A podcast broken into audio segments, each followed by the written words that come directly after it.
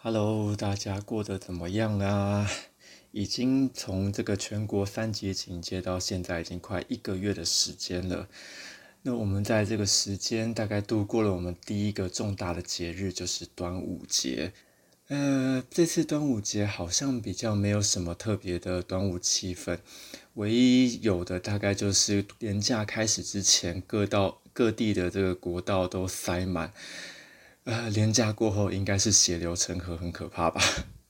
不过讲到端午节，对台湾来说，它也是一个蛮特别的日子啊，因为它是国民政府来台湾之后第一个把它搬进教科书内的重要节日。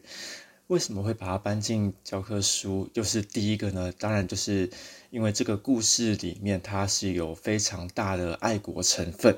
如果你已经忘记的话，我可以用十秒钟的时间来复习一下屈原的故事，试试看。呃呃，屈原是个楚国诗人，他因为主张改革变法，可是抵触到贵族的利益，所以他就把他流放边疆，然后楚国就被灭亡了。然后屈原很伤心，他就跳河自尽。对，大概是这样的原因。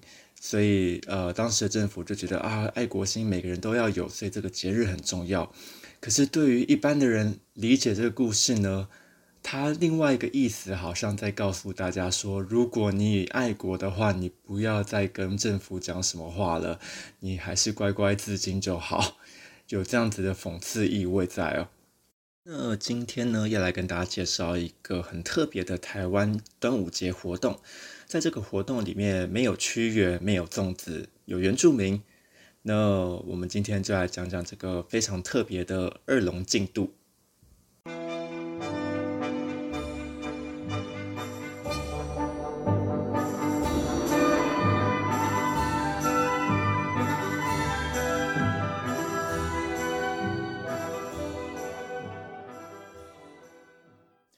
在二龙村这个地方，二龙村就是两条龙，二龙。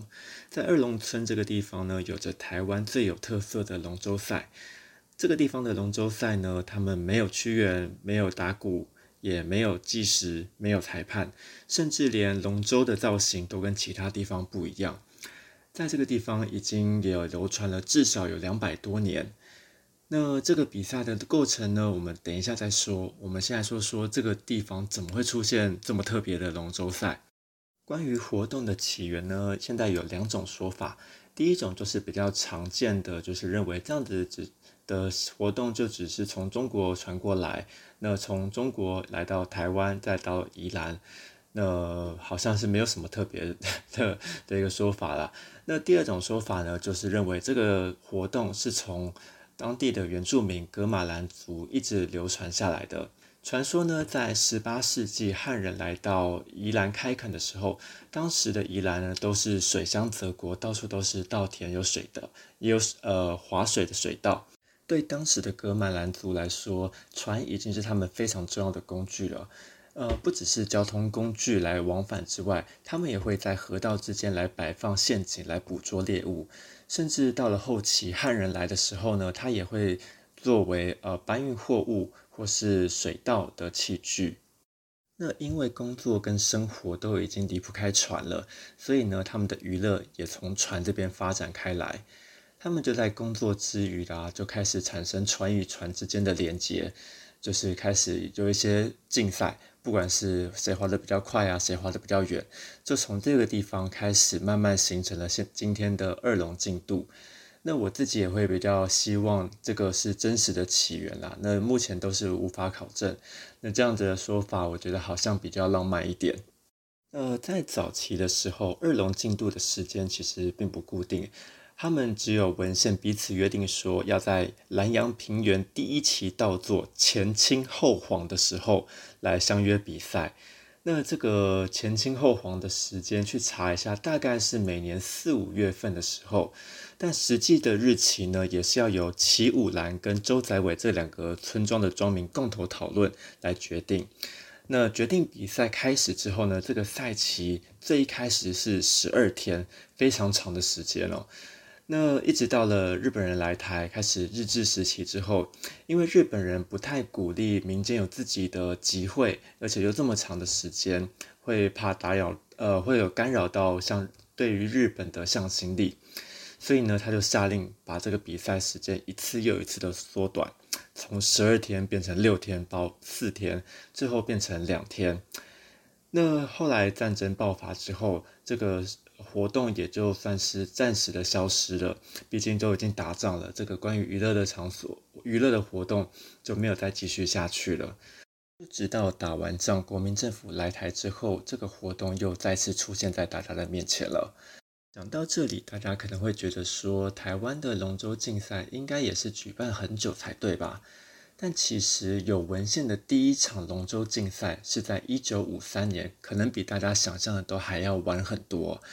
呃，在一九五三年的六月十五号的端午节，这是台湾第一场有文献的龙舟比赛，是由基隆海军司令部所举办的。当时呢，台湾还没有龙舟，然后也没有人制制造龙舟，所以呢，就会用这个军艇的方式来布置变成龙舟。所以呢，他们就把布画成龙的身体，然后绑在船的呃军舰的身军艇的身。军艇，军艇绑在军艇的上面，然后也自制了龙头来安插在船首。那大家刚刚记得这个时间，第一场是一九五三年。相比之下，好像二龙村的这个活动更有代表性一些，甚至可能它更有代表性。如果没有官方的色彩去强调端午节的话，那虽然这个战后。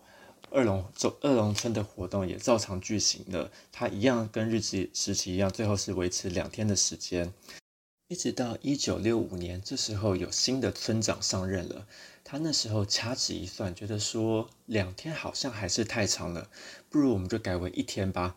那这个时候他有三个理由来说服大家，第一个呢就是端午节跟村子里的活动合并的话，就可以省下很多很多的钱。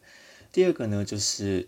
呃，回到我们最一开始说，这场活动呢是在南阳平原第一期稻作前青后黄的时候，所以大概四五月的时候，那个时候村子里的人大部分都会忙于农事，所以呢，如果我们把它并在一起的话，就比较不会耽误大家时间。那第三个理由呢，就是我们又可以纪念屈原了，就这个三大理由，所以一直到今天呢。这个村子里的二龙进度都是维持一天的时间。最后呢，来跟大家介绍一下这个活动有趣的地方在哪里啊？首先呢，在比赛开始之前呢，所有的村民呢都要先进行祭拜、点睛，然后进香的仪式。接着呢，会在庄头里面的呃庙里面去祭拜老大公。老大公是当地人对于溺毙的往生者的一个尊称。祭拜完之后，才开始进行比赛。在这个比赛跟其他地方不一样的是，它没有裁判，没有鼓，但是有锣。锣呢，就是非常重要的一个道具了。比赛正式开始之前，两个龙舟队会先划到河的中心，这时候第一个龙舟队会敲响第一声锣，这时候两个船都会拼命的往前划。但是，一直到这个时候，比赛都还没有正式开始，要到第二个龙舟队敲响第二声锣之后。这个时候比赛才算正式开始。可是最有趣的地方就是什么时候他才会开响第二声锣呢？这也是这个比赛最有趣的地方，因为它好像有一点心理战跟策略的部分啊。那常常呢，这个比赛会在前面五六趟都是虚的，在消耗彼此的体力，然后甚至呢，有可能一个龙舟比赛要划一个多小时才会完赛。那就算第二个龙舟队开始正式敲响之后，他们要一直往前滑滑滑，滑到他们的终点是一个小红布，算是一个锦旗的概念，夺下那个锦旗的人才能够获胜。呃，以上大概就是二龙进度一个简略的介绍了。听完有没有觉得的确是还蛮有趣，也蛮有特色的？那实际上，它曾经入选过国家的十大民俗节庆活动之一哦。不过，它的知名度跟热门程度好像都没有其他的活动来的更、更被更更广为人所知哦。也许就是因为它少了一些国家的力量介入，所以它一直都是在小地方里面的一个活动里面。其实我原本今年也是打算想要去朝圣看看的，可是因为遇到疫情的关系，活动也停办了。那希望疫情赶快过去，希望呃端午连假之后，台湾不要遍地开花。